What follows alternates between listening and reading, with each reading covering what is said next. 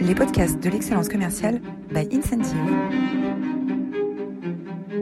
Bonjour à toutes, bonjour à tous et bienvenue dans cette nouvelle édition des masterclass de l'excellence commerciale. Aujourd'hui, vous êtes très nombreux pour le sujet. S'il y a un sujet qui doit rester aujourd'hui, euh, c'est celui-là. Être heureux au travail. Et on a l'immense plaisir d'accueillir Gaël euh, Châtelain-Berry. Bonjour Gaël. Salut Roland, ça va? Ravi, ravi de t'accueillir aujourd'hui. Et euh, on a beaucoup de monde, vous êtes incroyable aujourd'hui. On a plus de 550 personnes qui se sont euh, inscrites pour venir t'écouter, pour venir découvrir ce livre Happy Work euh, que tu as euh, sorti récemment et qui reprend finalement les thèmes de ton de ton podcast, podcast euh, éminemment populaire.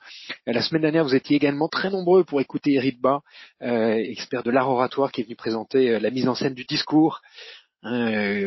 Placere, docere, movere, plaire, instruire et émouvoir, les trois grands piliers d'un discours classique euh, vous pouvez euh, retrouver cette masterclass pour apprendre comment se positionner sur scène, pour mieux toucher la fibre émotionnelle de votre auditoire, euh, les moyens mnémotechniques pour clôturer un discours et, obtenir une standing ovation. Vous découvrez aussi quel est le plus beau discours de l'histoire, le plus beau discours de l'histoire, c'est à retrouver sur le replay de la masterclass d'Eric Bas sur notre chaîne YouTube ou sur votre plateforme de podcast préférée. Il nous a laissé avec cette très belle citation, Eric Bas, euh, ne laisse personne venir à toi sans qu'il ne reparte euh, meilleur et plus heureux. Euh, une citation de Mère Teresa qui est une merveilleuse introduction pour le sujet d'aujourd'hui. Gloria, est-ce que tu peux nous faire le portrait de Gaël avant qu'on ne commence cet entretien? Avec plaisir. Gaël Chapelain-Berry vous êtes auteur, chroniqueur, conférencier, podcasteur, entrepreneur, créateur de deux entreprises et aussi musicien professionnel. Vous avez commencé votre expérience comme commercial chez Erico. Vous devenez entrepreneur et vous fondez GetSound, pionnier dans la sonorisation des sites internet. Vous devenez ensuite un homme de médias chez TF1, où vous gérez les opérations spéciales cross-média chez Energy, où vous devenez le directeur général adjoint, puis chez Canal+, dont vous dirigez la division événementielle. Vous êtes un nouveau entrepreneur, vous rejoignez l'Institut national audiovisuel en tant que directeur des contenus et, membre du COMEX. Dans certaines de ces expériences, vous êtes témoin des comportements toxiques. Le 1er mars 2016, vous partagez votre expérience dans un article intitulé Le management par la bienveillance, l'avenir du management sur LinkedIn. Cet article est devenu le plus lu de l'histoire de LinkedIn France. Vous théorisez alors votre vision du leadership à travers une série d'ouvrages qui devient rapidement des best-sellers. Mon boss est nul, mais je le soigne. Le manager bienveillant 2.0 et le dernier en date, Happy Work. Et vous animez le podcast éponyme qui vous parle de bien-être au travail et surtout de la manière d'améliorer chaque jour. Pragmatique, efficace et après l'avoir écouté, c'est à vous d'agir et de pouvoir dire de votre travail, c'est un Happy Work. C'est devenu aujourd'hui le podcast le plus populaire de France sur le sujet. Vous nous faites l'honneur de votre présence et c'est un plaisir de vous accueillir aujourd'hui. N'hésitez pas à poser vos questions dans l'espace questions et dans les commentaires sur, le live LinkedIn. Gaël y répondra en fin d'entretien. Alors bienvenue, euh, bienvenue Gaël. Euh, juste avant qu'on commence, euh, une seconde, les masterclass d'excellence commerciale sont rendues possibles par le soutien d'Incentive. Incentive, c'est la plateforme des managers pour coacher leurs équipes. Incentive simplifie la vie des managers dans plus de 20 pays. Voilà, c'était la, petite page de publicité qu'il ne faut pas oublier. quand, quand Gaël, ta maman t'a demandé à 7 ans ce que tu voulais faire dans la vie, tu lui réponds très naturellement euh, je veux être l'idole des jeunes. Je veux être l'idole des jeunes, rien que ça. Euh, tu, tu, composes ta première musique à 10 ans, ta première chanson à 11 ans avec des paroles euh, certainement très profondes. Et, et, puis après, tu as cette carrière extraordinaire dans, dans les médias, hein, à la fois dans les médias privés et puis et puis à l'INA. finalement, aujourd'hui, tu es un peu l'idole des jeunes et des moins jeunes. Non, mais c'est marrant parce que je rappelle souvent cette anecdote de quand j'avais 7 ans. Et en fait, les passions qu'on a quand on a quand on est enfant, elles reviennent. Et euh, quand je fais une conférence, t'imagines pas le plaisir que j'ai d'être en contact avec des gens et avec cette forme de distance et de proximité à la fois, parce que là, les gens sont à distance grâce au premier confinement, j'ai réussi à devenir suffisamment schizophrène pour imaginer les gens derrière le point bleu. Euh, mais euh, donc voilà, cette appétence pour la scène, pour le public et compagnie, je l'ai depuis tout petit. Et c'est vrai que les conférences, c'est un exercice que j'adore tellement, mais tellement. Il y a un petit côté égocentrique forcément, mais c'est égocentrique à la, non mais c'est égocentrique à la, vraiment pour une bonne cause. Je suis ravi euh, tu sais, quand j'ai sorti, quand j'ai inventé ce concept de management bienveillant en 2016, les gens rigolaient un peu, mes anciens collègues de travail se foutaient de moi en disant mais non, mais la bienveillance, c'est n'importe quoi. Euh, ça doit être dur l'entreprise. Maintenant, plus personne rigole avec ce concept, donc c'est c'est très valorisant. On parle beaucoup de quête de sens et de sens donné au travail. J'ai jamais donné autant de sens à mon travail que depuis que je fais ce métier. Alors tu commences euh, ton ouvrage avec en première partie c'est euh, tout d'abord, pour être bien au travail, il faut être bien avec soi-même. Alors, on va mm. pas balayer euh, tous les conseils que tu donnes, qui sont extrêmement riches. C'est juste, euh, ce, bouquin est vraiment passionnant. on a des bonnes raisons d'être imparfait. Ah, en fait, je donne toujours un exemple qui traumatise tout le monde quand, quand j'en parle. C'est, par exemple, toi, Roland, est-ce que ça t'arrive d'être fatigué quand tu te réveilles le matin? Jamais, absolument jamais. Je sais que je vais recevoir Gaël Châtelain-Berry et donc je suis en pleine forme quand je me réveille le jeudi matin. quand je pose cette question, généralement 80% de la salle lève la main en disant oui, moi je suis fatigué très souvent le matin. Ben, c'est un des signes précurseurs du burn-out. Mais on a fini par considérer que c'est une normalité d'être fatigué quand on se réveille avant d'aller bosser. C'est pas une normalité. Et il faut impérativement casser un certain nombre d'idées préconçues. effectivement, le bien-être, ça commence par soi-même et on peut le gérer. Alors tant mieux si on est dans une entreprise qui gère un peu notre bien-être, si on a un bon manager, etc., etc. Mais si on a un super manager, une super entreprise, mais parallèlement à ça, euh, on fait des emails à 2 heures du matin, on se connecte tous les week-ends compagnie, c'est peine perdue. Ça, le bien-être, c'est comme une maison, il faut commencer par les fondations. Et les fondations, c'est nous qui les faisons. Et c'est plutôt rassurant, en fait, de savoir qu'on est euh, euh, maître chez nous alors tu proposes euh, pour ça de, changer le regard qu'on a sur soi et notamment euh, le regard qu'on a sur ses erreurs. Hein, et tu donnes des conseils vers l'autocompassion. Comment est-ce qu'on peut construire cette, euh, cette autocompassion? En fait, j'aime bien un, un, proverbe japonais que j'utilise depuis très longtemps. Réussir, c'est savoir tomber sept fois et se relever huit. En fait, chacune de, de nos erreurs nous construisent petit à petit. je suis toujours marqué quand j'entends des, des gens venir me voir après une après une comment s'appelle une conférence ou quand on me rencontre dire ah vous avez trop de chance c'est super ce que vous faites ça cartonne. Mais si je faisais la liste des trucs que j'ai foirés mais c'est hallucinant.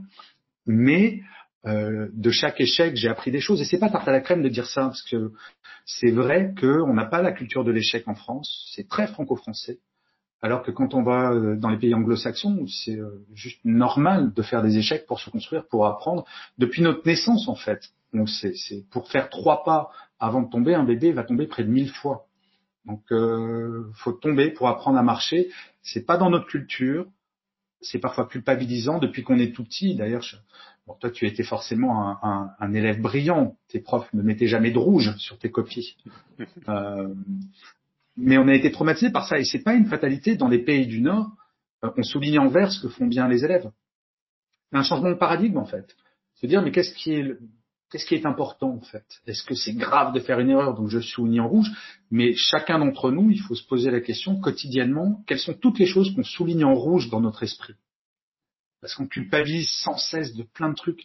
Parfois finir une journée, ça c'est un petit conseil, j'allais dire à deux balles, mais oui c'est hyper simple à faire, mais si vous faites l'exercice pendant une semaine, toutes et tous, vous allez voir qu'au début, vous allez vous sentir mal, et après, vous direz, c'est pas mal. Bah, de finir votre journée en vous posant cette question, qu'est-ce que je souligne en vert dans cette journée? Qu'est-ce que j'ai fait de bien? En quoi été un ou une bonne professionnelle? Le premier jour, vous allez vous trouver ridicule, le deuxième, un peu moins, etc., etc. Mais vous allez voir que c'est contre-intuitif, mais par contre, se faire du bien à soi, admettre qu'on peut faire du bien, c'est aussi mieux gérer ses erreurs derrière il y a dans le dans, le livre euh, régulièrement euh, des pages qui sont vertes hein, avec la vie de la psy. Hein, la vie de la psy, c'est absolument passionnant. Euh, je sais pas qui est la psy, mais elle est, elle est très très fine et. Euh...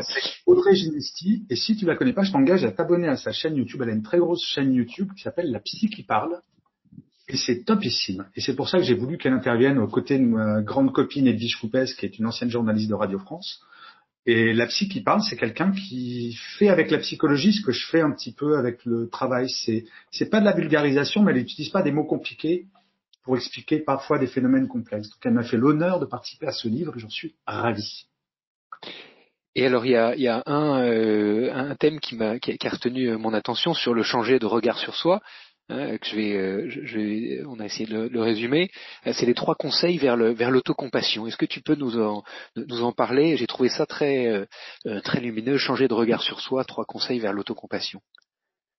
Ah, c'est ce que je disais sur le premier, c'est repérer une pensée critique et demandez-vous si elle peut être utile. C'est c'est même pas demandez-vous, c'est toute critique doit être constructive et surtout celle qu'on se fait en, à soi-même.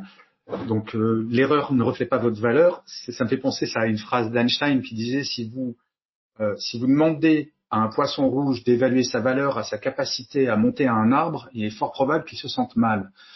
Bah oui, c'est euh, moi perso, c'est j'adorerais courir le 100 mètres en moins de 10 secondes. Je sais que je n'y arriverai jamais, quels que soient mes efforts. Est-ce que pour autant ça veut dire que je n'ai pas de valeur? Bah non, bien entendu. On a chacun des talents, mais pour bien gérer ses talents, Déjà, il faut les chercher, il faut comprendre qu'on en a, il faut accepter aussi tous nos travers, nos faiblesses, nos incompétences. Plein de mots absolument horribles hein, dans le monde d'aujourd'hui. Mon Dieu, j'ai des incompétences. Bah oui, tout et tous. Par exemple, si tu me demandes de faire une traduction en chinois, je serais bien embêté. Pour autant, ça ne veut pas dire que je suis un sombre crétin. Par contre, ça se trouve, toi, tu parles chinois, mais tu parles pas du tout anglais. Et bref, c'est tout ça. C'est euh, faut arrêter, faut voir, c'est tout bête ce que je il faut voir chez nous le verre à moitié plein plutôt que le verre à moitié vide. Et reprenez les rênes de votre esprit et choisissez la direction dans laquelle vous voulez progresser. Je crois que ça c'est très important. Euh, je crois que intuitivement j'ai fait ça depuis le début, j'ai dit de ma vie, mais presque, on va dire de ma carrière. C'est de, de toujours être dans le mouvement et de me laisser porter. C'est-à-dire que j'ai jamais refusé une opportunité, j'ai jamais refusé. Euh, les gens sont très surpris. Toi, par exemple, euh, je reçois beaucoup de, messages d'étudiants qui veulent m'interviewer pour une thèse, pour un mémoire de fin d'études, etc. Je réponds toujours, toujours, parce que j'estime que c'est euh, si on fait du réseau social, c'est bah, faire aussi des, des, connexions. Et je donne de mon temps. Et je pense que c'est important de d'accompagner les gens, de savoir donner de soi, de savoir se projeter dans l'avenir, de d'avoir aucune limite à nos rêves en fait. Et ça, je sais que quand je dis ça, il y a plein de personnes qui me disent ouais mais moi je galère dans mon boulot, c'est pas facile toutes les semaines, tous les jours, tous les mois, les fins de mois peuvent être difficiles. C'est vrai. Pour autant, euh, je, je, crois aux vertus de, de la bataille. C'est bête, hein, mais euh, il faut voir nos vies professionnelles comme un jeu. Parfois on gagne, parfois on perd, mais quand je regarde, ça va faire oh là, plus de 30 ans que je travaille moi Ouais, 30 ans. Non, pas plus de 30 ans. 30 ans tout rond cette année. Bah, quand je fais la somme de ce que j'ai planté, de ce que j'ai réussi, je trouve que la somme est plutôt, euh, plutôt, enfin, le, plutôt positive. Faut pas avoir peur de se planter. Il faut avoir des rêves. Et c'est pas forcément des grands rêves d'ailleurs. Hein. C'est pas euh, les rêves de grandeur sont pas forcément les meilleurs, mais euh, quand j'entends quelqu'un, par exemple, me dire ah j'ai fait de la musique parce que j'ai j'ai été musicien professionnel aussi. J'adorerais apprendre le piano mais pourquoi tu mets un conditionnel? Vas-y. Bah, j'ai pas le temps. Je fais, bah non, c'est pas que t'as pas le temps, tu ne prends pas le temps. mais qu'est-ce que tu veux dire? Et je donne toujours cet exemple un peu ridicule. C'est est-ce que par exemple tu regardes L'amour est dans le pré? Généralement, je tombe bien. Et ouais, ben voilà, par exemple, tu vas arrêter de regarder L'amour est dans le pré. Tu vas l'utiliser pour apprendre le piano toutes les semaines. En fait, on se fait des schémas mentaux. J'en reviens à ça. On s'est fait des habitudes. On je peux pas, j'ai pas le temps, je pourrais pas. Il faut supprimer le conditionnel de, notre langage. Ça nous fera du bien. Supprimer le conditionnel de notre langage. Alors être euh, bien euh, avec soi-même, euh, c'est le premier pas. Après, il y a et l'audience qui nous écoute, on a des directeurs commerciaux, des managers, des patrons de boîte.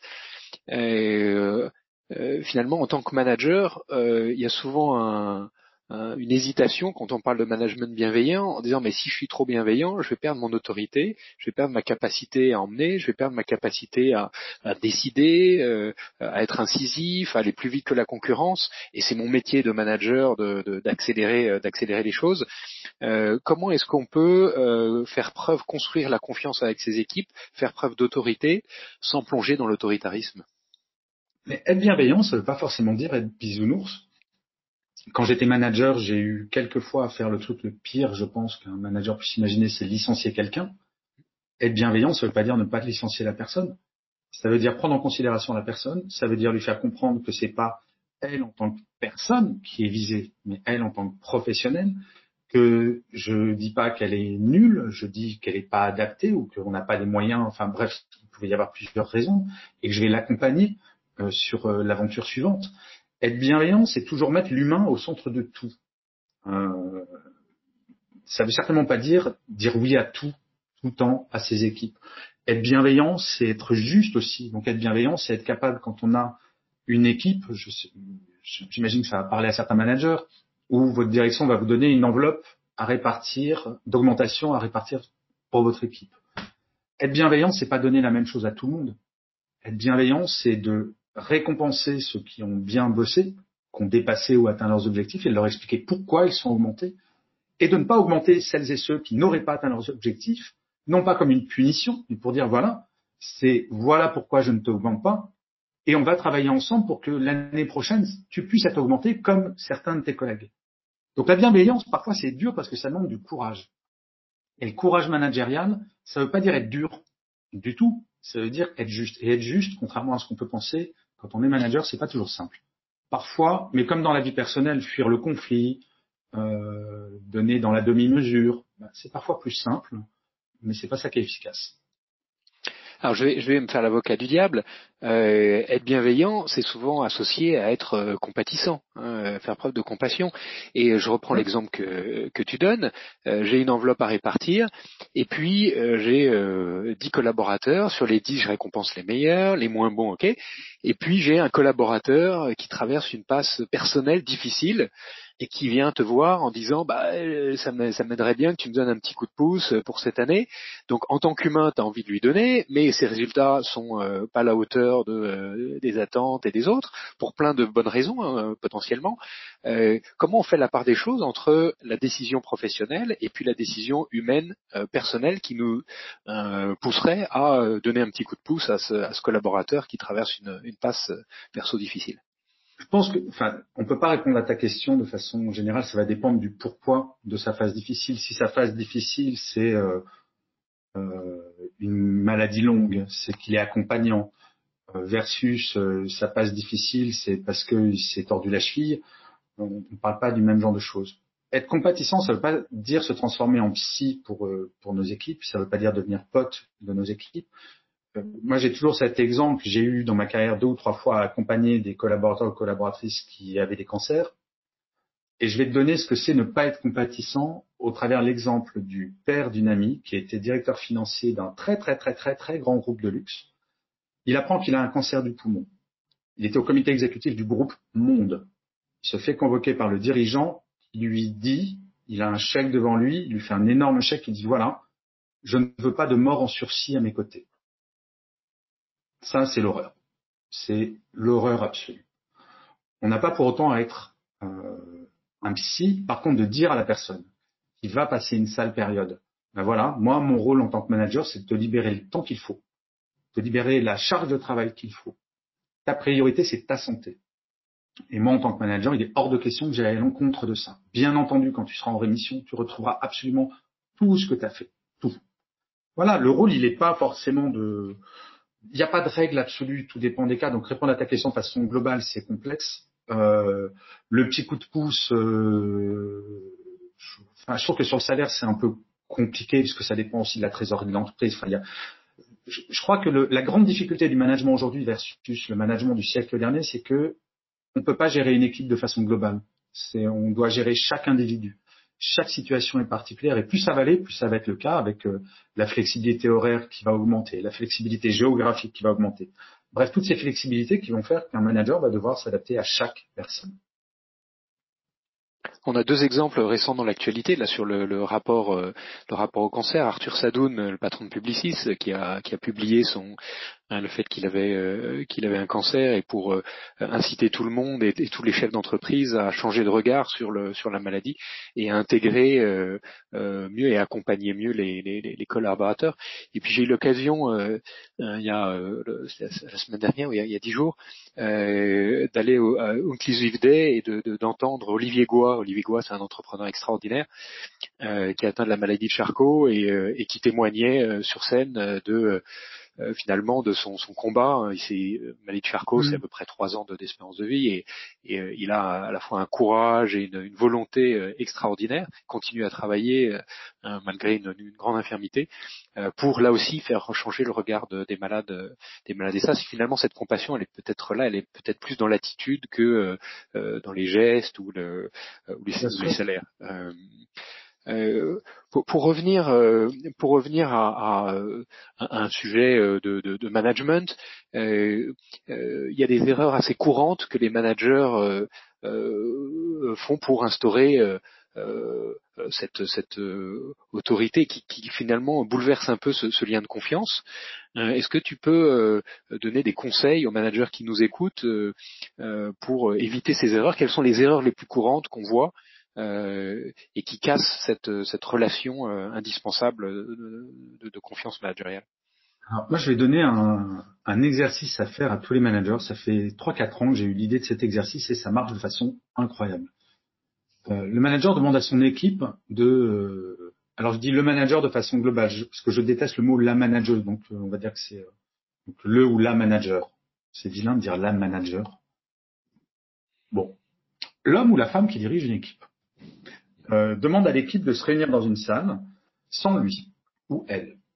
Et le jeu, ça va être pour l'équipe de remplir un tableau avec deux colonnes. D'un côté, ce que le manager fait de bien, selon l'équipe, et de l'autre côté, ce que la personne, ce que le manager ou la manageuse pourrait faire de mieux. Mais il y a une règle absolue, c'est que chaque point doit être validé à l'unanimité.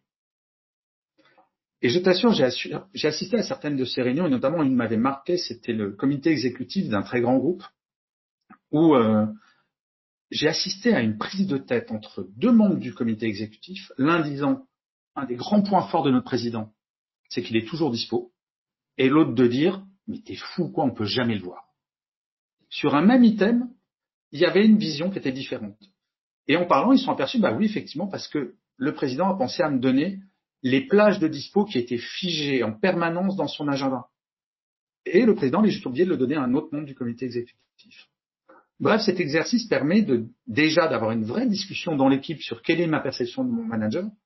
Et derrière, à partir du moment où c'est unanime, par exemple, euh, on en a marre que notre manager nous envoie des emails à 19h, 20h, même s'il nous dit qu'on n'a pas à y répondre, ben on les lit, mais ça nous saoule.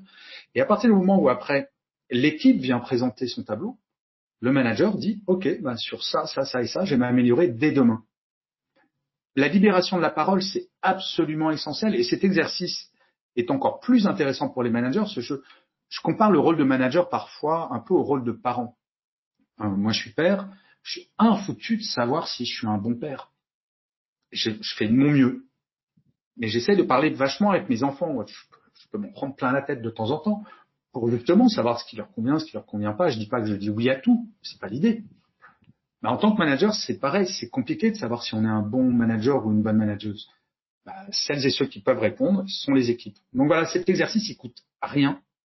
Et je vous assure, il est d'une efficacité, mais redoutable. Ah oui, alors, je précise. J'adore parce que quand je parle, Roland, de, cet exercice euh, en conférence, parfois, il y a des, euh, des, managers qui viennent me voir après, fait, oui, non, mais si je fais cet exercice, j'ouvre la boîte de Pandore. Et ça me fait rire parce que je me dis, mais si tu as cette question dans ta tête, mais ça doit être une catastrophe, ton management ça doit être une catastrophe. Parce que les équipes sont hyper bienveillantes. Tout ce qu'elles veulent, c'est bah, au quotidien arriver au travail sans avoir la boule au ventre, échanger avec leur manager ou leur manageuse. Bref, connaître le bien-être au travail. Donc c'est un exercice qui s'est jamais mal passé, à ma connaissance. Il n'y a jamais eu de jet de pierre. Euh, une habitude qui va tout à fait dans la ligne de l'exercice que j'y propose, c'est à la fin des entretiens euh, annuels ou semi-annuels, euh, systématiquement renverser le, euh, renverser la question et dire euh, comment est-ce que moi en tant que manager je peux me je peux m'améliorer quels sont les points sur lesquels tu tu tu m'attends en priorité pour le pour le mois suivant. Dans le dans le livre il toujours les conseils de la psy. Il y a trois erreurs courantes à éviter pour instaurer un, un, lien de confiance. Je vais les mettre au je vais les mettre voilà en visibilité les décisions unilatérales le manque de transparence l'inconsistance est-ce que tu peux le, les commenter nous donner ton éclairage dessus? Alors c'est pas ça qui s'affiche, hein, Roland. Ah, trois erreurs courantes à éviter pour instaurer un lien de confiance. Ouais, alors bah, les décisions unilatérales. Ah non, c'était bon.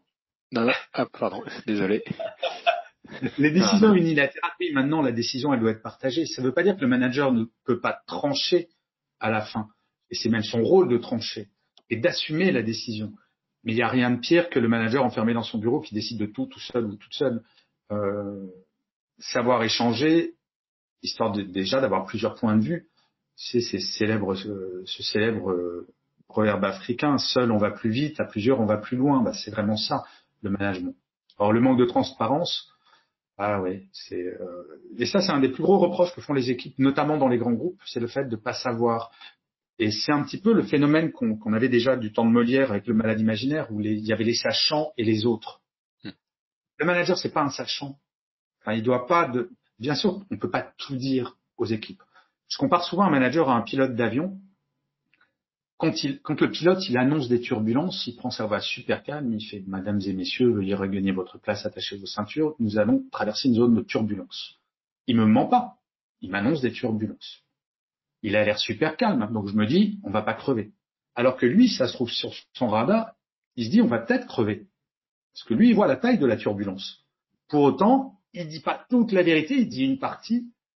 Mais moi, est-ce qu'en tant que passager, j'ai envie de savoir si je vais peut-être crever? Non, bien sûr. Ben, manager, c'est pareil. Donc, il faut de la transparence, mais de la transparence mesurée et surtout rassurer les équipes. Et enfin, l'inconsistance. L'inconsistance. En fait, je parle beaucoup et de plus en plus de ce que j'appelle la confiance remontante. Euh, quand j'étais jeune collaborateur, on me parlait beaucoup en management de confiance descendante. C'est fondamental qu'un manager fasse confiance aux équipes. De plus en plus, c'est la confiance remontante qui est importante. La confiance que les équipes vont accorder à leurs managers. C'est ça qu'ils vont faire qu'ils vont être loyaux, donc ils vont pas démissionner. C'est ça qui va faire qu'ils vont trouver du sens à leur travail. Et un manager inconsistant, bah, c'est justement quelqu'un qui va pas donner de sens, qui va pas euh, prêter attention à autre chose qu'à sa propre carrière. Euh, donc tous les paradigmes, pas qu'ils ont changé. la pandémie a vraiment agi comme un accélérateur de tendance qui était déjà très présente, très très présente. Dans la première partie de l'entretien, euh, on a adressé le sujet d'être bien avec soi-même, hein, de, faire face à ses erreurs, de les accepter euh, comme, un bienfait. On a parlé de management. Euh, la troisième euh, finalement harmonie qu'on essaie de créer au sein d'une entreprise, c'est avec son supérieur, hein, qu'on soit mhm. CEO avec ses actionnaires, euh, euh, membre du COMEX avec son CEO, manager sur le terrain avec son VP, ou, ou commercial sur le terrain avec avec son, son manager. Tu, tu, tu, en as fait un bouquin. Hein, tu en as fait un bouquin. Mon boss est nul, mais je le soigne. dans les quelques minutes qui nous qui nous restent, euh, quels sont les conseils que tu pourrais euh, donner aux personnes qui nous écoutent pour euh, faire du reverse management et créer cette encourager ce, lien de confiance avec avec son manager et, permettre à son manager de s'améliorer? Alors, idéalement, c'est au manager de dire à ses équipes ma porte est ouverte pour que vous puissiez me dire tout ce que vous voulez, y compris des choses désagréables, des avis de moi, tant que vous le dites poliment. Ça, c'est le monde. Elle n'est pas, elle est pas, elle est pas grande ouverte, euh, la, la, la, porte du manager. ça arrive. Alors, petite anecdote, et je reviens à ta question. Justement, j'avais, euh, j'étais intervenu il y a quelques années dans une entreprise où je parlais de, de j'étais allé dans leurs locaux et ils étaient tous et toutes dans des bureaux avec des portes fermées. Et je faisais une réflexion au président euh, de cette boîte en disant, mais voilà, c'est ouvrir les portes, faut libérer j'ai reçu un mail quelques jours après du directeur général qui m'avait dit que le président avait ordonné que toutes les portes soient enlevées. Il avait débondé toutes les portes. Mais bon, je ferme la parenthèse. Euh, ensuite, mais ça demande un certain courage, mais il faut aller voir, il faut oser aller voir son manager pour dire, ou sa manageuse pour dire, ben, ça, ça ne me convient pas. Est-ce que tu peux m'expliquer? Et toujours se mettre dans la dans la solution de dire, ben, voilà, je suis mal à l'aise avec telle décision que je ne comprends pas Est-ce que tu pourrais m'expliquer pour que je puisse mieux euh, mieux l'appliquer Tant que c'est dit poliment, tant que c'est dans le sens de la productivité, tant que c'est dans le sens de l'entreprise, tant que c'est loyal, on peut tout dire à son patron ou à sa patronne. Tout. En gros, la proportion de sociopathes et de psychopathes en entreprise est la même que dans la société, autour de 2%. Euh, des managers pervers narcissiques, il n'y en a pas autant qu'on veut bien le croire. Euh, il y a souvent des gens qui ne savent pas manager. Je vais raconter une autre anecdote toute bête. Euh, la première source de démotivation des salariés en France, c'est le fait que leur manager ne leur dise pas bonjour le matin.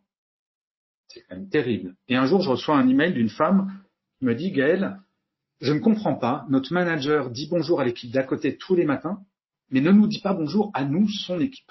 Pourquoi? Je dis, bah, vous savez, le meilleur moyen, c'est de lui demander, poliment, calmement, posément. Et elle me réécrit le lendemain en disant, merci Gaël, je lui ai demandé. Et il était très surpris et il m'a répondu, bon, bah, je dis bonjour à l'équipe d'à côté tous les matins parce qu'ils sont sympas. Et vous, je vous dis pas bonjour parce que je trouve que ça fait trop copain-copain. Et en fait, rien que cette discussion a fait que, bien entendu, dès le lendemain, il a dit bonjour à son équipe parce que il, est, il dans son schéma mental, il s'en rendait pas compte. C'est comme je suis persuadé qu'il y a plein de managers qui ne se rendent pas compte qu'envoyer un email à 20 heures, même si c'est écrit en bas de l'email, vous n'êtes pas obligé d'y répondre, c'est anxiogène. Et qu'il faut pas le faire, il faut faire des envois différés. On n'est pas, on n'est pas toxique volontairement, on n'est pas tous et toutes des pervers ou perverses narcissiques. Par contre, on a tous et toutes des comportements toxiques, et c'est pour ça que la libération de la parole permet bah, de prendre conscience de comportements toxiques qu'on pourrait avoir sans forcément en avoir conscience ni être quelqu'un de méchant. Et c'est assez intéressant, et je vois à quel point la libération de la parole a un impact incroyable dans les équipes à partir du moment où les managers libèrent la parole, ben ça devient euh, humainement incroyable dans l'équipe. Pour le manager, c'est qu'est-ce que c'est riche d'enseignement et pour les équipes, c'est extrêmement agréable.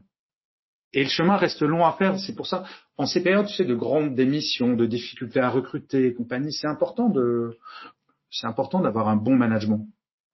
Tout le monde connaît cette célèbre étude Gallup. On, plus de 50% des démissions sont dues au manager. On quitte un manager, pas une entreprise. Donc le levier de fidélisation, il est là, il est sur le management. Et c'est pour ça que c'est, euh, euh c'est plutôt une bonne nouvelle pour les managers. C'est une bonne nouvelle pour les managers. Les managers sont dans leur immense majorité euh, plein de bonne volonté, mais ils savent pas toujours euh, comment faire. Grâce à toi, euh, ils ont appris des moyens très concrets pour pour avancer. on a une question qu'on pose toujours à, nos invités, qui est est-ce qu'il y a un proverbe qui t'inspire particulièrement, Gaël?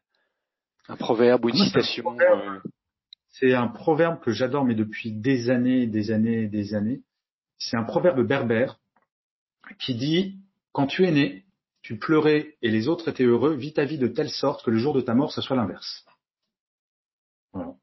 C'est tout simple. C'est, euh, on n'est pas des saints, mais on peut essayer autant que faire se peut de euh, d'envoyer des ondes positives dans son entourage. Et je crois profondément au fait, c'est bien les engagements sociétaux, les engagements politiques et compagnie, mais déjà commençons par euh, notre premier cercle, la famille, les amis, ensuite le deuxième cercle, les relations, troisième cercle, peut-être notre travail. Et je, c'est une bonne énergie, ça envoie une bonne énergie de se dire, ben, moi, tous les soirs, quand je me brosse les dents et je me regarde droit dans les yeux, je me dis, je, peux dire encore aujourd'hui que je suis une personne bien. Il est tout bête ce mot, bien, être quelqu'un de bien. Ben, voilà. Donc je trouve que ce mantra que je connais depuis des années est plutôt pas mal. Essayons d'être quelqu'un de bien. Tu nous as donné des, conseils, des armes pour être pour être euh, quelqu'un d'un peu meilleur à partir de, lundi prochain. Euh, un immense merci Gaël. Pour aller plus loin, euh, bien sûr, si vous ne l'avez pas encore dans votre bibliothèque Happy Work, hein, pour une vie professionnelle sereine, épanouie, euh, c'est plein de petits conseils, euh, ça se lit, euh, ça se feuillette, ça se reprend. C'est vraiment un livre, un livre à avoir sur son bureau ou, ou, dans les toilettes, comme on le disait tout à l'heure. c'est un, un, livre absolument passionnant. et puis également le livre qu'on a cité tout à l'heure, Mon boss est nul, mais je le soigne. Si vous avez un manager qui n'a pas la porte complètement ouverte, la couverture a changé, camarade. Et la couverture a changé. Donc euh, euh, voilà, euh, mon boss est nul, mais je le soigne. le manager bienveillant 2.0 bien accompagner son équipe à l'ère du travail et, du numérique. et puis également ton podcast, bien sûr, hein, qui est le podcast le plus écouté en France sur le sujet du bien-être du bien-être au travail, à retrouver sur toutes vos plateformes de podcast préférées, Happy Work. Euh, de euh, Gaël euh, Châtelain-Berry. et puis ton blog, gchatelain.com. et puis pour aller plus loin, l'entreprise une affaire de cœur. on avait reçu Hubert Joly il y a quelques, enfin, l'année dernière. c'est le leadership vraiment en, anglais, c'est the heart of business, hein, le cœur, le cœur du business.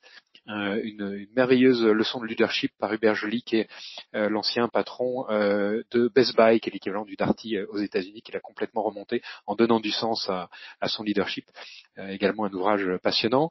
The Happiness Track hein, de Emma Sepala, la, la, la, science du bonheur, la science du bonheur au service de son succès, et puis réimaginer le bien-être au travail par Jessica Grossmeyer, Fostering a Culture of Purpose, Connection and Transcendence. Euh, voilà, et puis un TED Talk sur euh, le secret du euh, bonheur au travail de Zach Friedman. Voilà, comme ça vous êtes bien équipés pour être encore plus heureux et surtout pour rendre heureux à la fois vos équipes et puis les managers qui vous qui vous accompagnent. voilà, si vous avez encore, si tu as encore un peu de temps, Gaël, on sera ravi de te garder pour répondre vos questions. Et écoute, c'est très sympa. Euh, et euh, Gloria, peut-être qu'on a déjà des questions de nos auditeurs sur, le, sur la plateforme. Vous pouvez les poser directement sur euh, la plateforme Webinaire. Merci Roland, merci Gaël. Oui, on a beaucoup de questions. Euh, la première de Galia. Comment faire pour expliquer à notre direction que l'on est face à des personnes qui manquent de bienveillance, voire toxiques?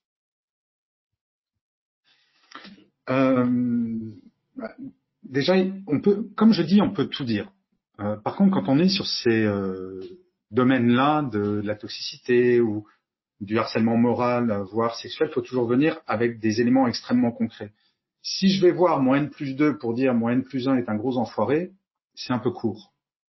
Si par contre, je vais voir mon N plus 2 en disant, ben voilà, j'ai reçu un mail que je considère comme insultant, parce que mon N plus 1 me traite d'incapable et de gros nul. Là, je vous parle de sujets dont on m'a parlé. Donc, je parle de sujets vraiment très, très concrets. D'arriver avec des éléments qui sont factuels et juridiquement opposables, ben, ça permet tout de suite d'ouvrir le dialogue, tout en sachant que la première des priorités, c'est d'en parler directement avec son N plus 1. Si le N plus 1 m'envoie un email extrêmement agressif avec des mots qui sont irrespectueux, imprimer cet email, demander à avoir un tête à tête et de dire, ben voilà, je peux comprendre que tu ne sois pas content parce que j'ai raté ce contrat et on va travailler pour que ça se reproduise plus. Par contre, je ne peux pas accepter cette forme-là. J'espère que tu le comprends. Je n'ai pas à être maltraité. Ça m'est arrivé une fois de travailler avec un Dark Vador. Il avait juste oublié un petit détail, c'est que les périodes d'essai sont dans les deux sens. Euh, et qui parlait mal à tout le monde. Et dès la première réunion, il commence à me parler mal. Je suis allé le voir juste après pour lui dire, écoute, plus jamais tu me parles comme ça. C'est très simple. C'est, euh, je ne tolérerai pas qu'on me parle mal. Tu as le droit de pas être d'accord, tu as le droit de me donner des ordres, tu es mon patron. Par contre, tu ne me parles pas mal. Je démissionnerai immédiatement. Et en ces temps où la fidélisation des salariés est de plus en plus compliquée, en ces temps où le recrutement est de plus en plus compliqué, je peux vous garantir que les managers sont de plus en plus à l'écoute de ce genre de choses. Parce que les managers savent très bien que recruter, fidéliser, c'est super dur. Le balancier, il est complètement parti de l'autre côté. Moi, je fais partie de cette génération un peu comme Roland, qui doit être beaucoup plus jeune que moi, mais euh, au Prout a dû entendre dans ta prime jeunesse cette célèbre phrase Dis donc, si t'es pas content, il y en a dix qui veulent ton boulot. Bah, les managers, en ce moment, ils entendent de plus en plus Dis donc, si tu me reparles encore une fois comme ça, il y a dix boîtes qui veulent me recruter. Donc, tous les paradis sont en train de changer, donc il faut oser en parler, mais il faut en parler en supprimant les émotions. Il faut y aller avec des, exemples très concrets, très cartésiens. Et euh, généralement, ça se passe bien. Question de Victor. Comment peut-on savoir si on est un manager malveillant? Oh, c'est une excellente question. Euh, bah, je pense qu'il vaut mieux essayer de savoir si on est un manager bienveillant et faire l'exercice que je disais tout, que j'ai expliqué tout à l'heure de demander à son équipe de remplir ce, ce tableau avec deux colonnes, c'est le meilleur moyen pour se faire évaluer par son équipe. Il y a des entreprises, et j'adore ça, et ça arrive de plus en plus souvent, où tous les trimestres, chaque équipe évalue son manager sur quelques critères. Ça peut être, euh, trouvez-vous que votre manager est bienveillant? Est-ce que vous trouvez qu'il est suffisamment à l'écoute, suffisamment disponible, etc., etc. Et c'est pas fait pour punir les managers, c'est fait pour les former. Ou pour, euh, si on voit qu'il y a une chute sur un item dans une équipe, de convoquer le manager, peut-être qu'est-ce qui se passe? Est-ce qu'on peut t'aider? Est-ce qu'on pourrait être formé Donc, comment savoir si on est un manager malveillant? Bien entendu, je préfère la question, c'est comment est-ce qu'on peut faire pour devenir un manager bienveillant? Euh, Mais si on demande à l'équipe, euh, généralement elles le disent. Et si jamais elles crèvent de trouille de parler, ça veut dire que là on parle de manager pervers narcissique. Et généralement, le, la quantité d'émissions dans ces équipes est énorme. Et c'est comme, il y a quelque chose que j'essaye de, proposer aux entreprises de plus en plus. Il y en a quelques-unes qui commencent à y réfléchir sérieusement. Pour moi, un burn-out dans une équipe, c'est une faute professionnelle du manager. C'est impossible, si on est un manager attentif avec ses équipes, c'est impossible qu'il y ait un burn-out. Pour une bonne et simple raison, c'est que le rôle d'un manager, c'est aussi tous les matins de dire bonjour, ça va, en interrogation, et d'attendre la réponse. Je vais raconter une anecdote parce que ça peut vous sembler ridicule ce que je vous dis. Anecdote d'une personne qui sortait d'un burn-out de un an et qui m'a dit voilà, Gaël, je vais vous expliquer comment ça s'est passé. Elle travaillait dans l'événementiel sur un énorme truc depuis trois mois.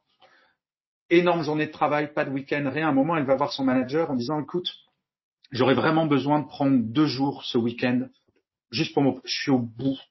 Faut vraiment que je me repose. Son manager lui a répondu droit dans les yeux ah écoute, ça va, tu vas pas te suicider, retourne travailler burn-out la semaine suivante. Donc, prêtez attention à ce que disent les gens, c'est important. Et, euh, et, à minima, un manager qui a un burn-out dans son équipe devrait se remettre en question. Vraiment. Vraiment. Question de Tristan. Pensez-vous que le travail à distance peut être un bon moyen de prendre du recul et de se libérer du stress au travail où il est vecteur d'un trop gros détachement de l'équipe, impactant les relations et à long terme ajoute du stress. Je pense que tout est question d'équilibre. Je ne crois pas au 100% télétravail au même titre que je ne crois pas au 100% présentiel.